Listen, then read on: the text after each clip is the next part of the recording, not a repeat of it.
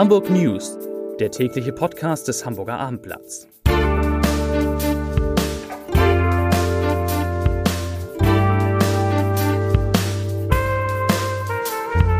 Herzlich willkommen. Mein Name ist Lars Haider und heute geht es um die Demonstration gegen Rechtsextremismus Mitte Januar, an der deutlich mehr Menschen teilgenommen haben, als zunächst vermeldet wurde. Auch von uns. Warum, erkläre ich gleich.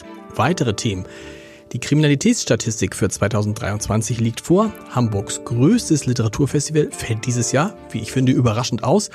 Und Christian Lindner, der findet auch was. Der findet nämlich die Mitgliedschaft in der FDP Achtung, abenteuerlich, dazu gleich mehr. Zunächst aber wie immer die Top 3, die drei meistgelesenen Themen und Texte auf abendblatt.de. Platz 3, neue Mieter für Pavillon am Rathausmarkt gesucht. Platz 2, Heizkostenschock. Mieter, schon wieder Mieter, sollen 207.000 Euro nachzahlen. Da bin ich auch geschockt. Und Platz 3, Rekord bei Grundschulanmeldung. Platz 1, Rekord bei Grundschulanmeldung. Welcher Bezirk vorn liegt. Das waren die Top 3 auf abendblatt.de.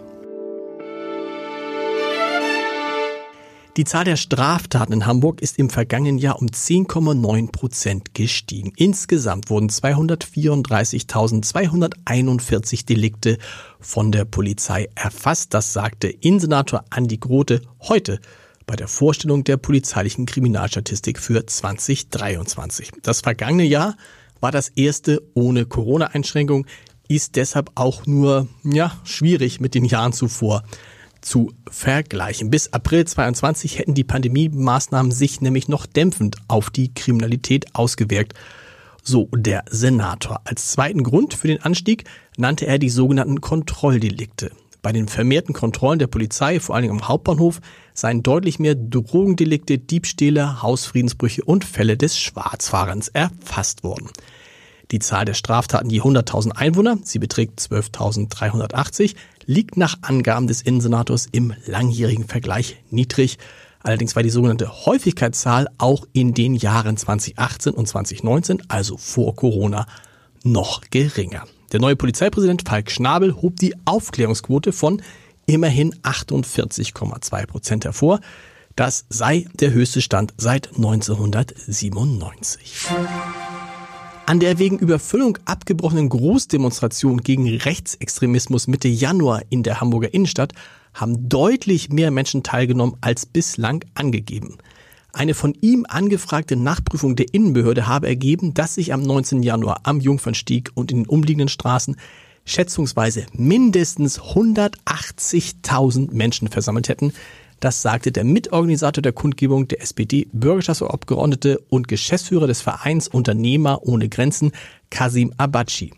Die Polizei hatte am Tag der Kundgebung, die unter dem Namen Hamburg steht auf, gegen Rechtsextremismus und neonazistische Netzwerke nur eine Teilnehmerzahl von 50.000 genannt und der Veranstalter hatte damals auch sich geehrt, aber immerhin auf 130.000 geschätzt. Später hatten die Veranstalter die Zahl angesichts der Polizeiangaben auf 80.000 Teilnehmer herunterkorrigiert und jetzt stellt sich raus, Achtung, Achtung, es waren 180.000. Nach dem schweren Schiffsunglück auf der Elbe gibt es nun traurige Gewissheit. Der Kapitän, der sich an Bord des gesunkenen Festmacherboots befand und der seit Mittwochabend vermisst wurde, ist aller Wahrscheinlichkeit nach tot. Gegen 12 Uhr sei ein lebloser Mann an der Unglücksstelle aus dem Fluss geborgen worden, bestätigten Feuerwehr und Polizei heute übereinstimmt. Zuvor war das bereits gesunkene Festmacherboot von einer Spezialfirma aus den Fluten geholt worden. Ein Schwimmkram hiefte das Schiff aus dem Wasser. Taucher der Feuerwehr holten den Toten dann aus dem Boot. Er wird nun im Institut für Rechtsmedizin identifiziert. Das Harbourfront Literaturfestival fällt in diesem Jahr aus. Nach 15 erfolgreichen Ausgaben sei es Zeit, das Festival organisatorisch, personell und finanziell neu aufzustellen, um eine langfristige Zukunft zu sichern. Das sagte die Festivalleitung heute in Hamburg. Das klingt gut. Und sie sagte auch, ein solcher Prozess sei im laufenden Betrieb nicht umsetzbar. Das Harbourfront Literaturfestival wurde den Angaben zufolge von den Verlegern Nikolaus Hansen und Peter Lohmann gegründet. Als Hauptförderer hätten zuletzt die Kulturbehörde, die Clouds Hill Group, die Hapag-Lloyd-Stiftung und die Bodo-Röhr-Stiftung das Festival ermöglicht. Seit dem ersten Festival 2009 seien mehr als 280.000 Besucherinnen und Besucher zu 80 ganz verschiedenen Festivalorten in die Hansestadt gekommen. Und da fragt man sich, hm, warum muss das jetzt eine Pause? Der Grund könnte folgender sein. Lange Jahre hatte Klaus-Michael Kühne das Festival mitfinanziert. 2022 stieg seine Stiftung aus, weil sie sich, ich zitiere, in dieser Angelegenheit im höchsten Grade ungerecht behandelt fühle. Ausgangspunkt war die Kritik von Blockern und Literaten an der Geschichte des Unternehmens, also von Kühne und Nagel im Dritten Reich.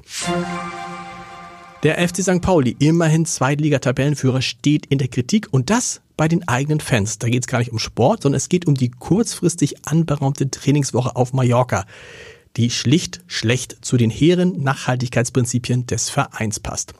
Laut Trainer Fabian Hürzeler hat sich der FC St. Pauli die umstrittene Entscheidung für das Training auf der Urlaubsinsel nicht leicht gemacht. Er wäre natürlich lieber hier geblieben, sagte Hürzeler heute, aber wegen der Niederschläge in den vergangenen Wochen und der dadurch wochenlang schlechten Platzverhältnisse sehe der Club keine andere Möglichkeit, als nach Mallorca auszuweichen.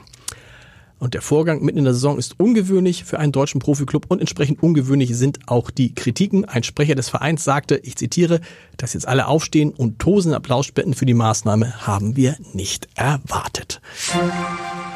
Ich habe noch einen Podcast-Tipp zum Tagesende. Heute Abend eine neue Folge unseres Podcasts, das Scholz-Update. Zu Gast ist niemand Geringeres als der Bundesfinanzminister und FDP-Vorsitzende Christian Lindner. Ich fand, das war ein gutes, ein tolles Gespräch. Unter anderem an dem Punkt, als Christian Lindner sagt, dass eine Mitgliedschaft in der FDP ziemlich abenteuerlich ist und auch als er erklärt, dass sein Verhältnis zu Robert Habeck viel besser ist, als es viele da draußen äh, sehen und äh, sich vielleicht auch wünschen und dass er selber einen Wunsch an Robert Habeck und Olaf Scholz hat. Hören Sie, hört ihr mal rein unter www.abendblatt.de slash podcast. Wir hören uns morgen wieder um 17 Uhr. Bis dahin. Tschüss.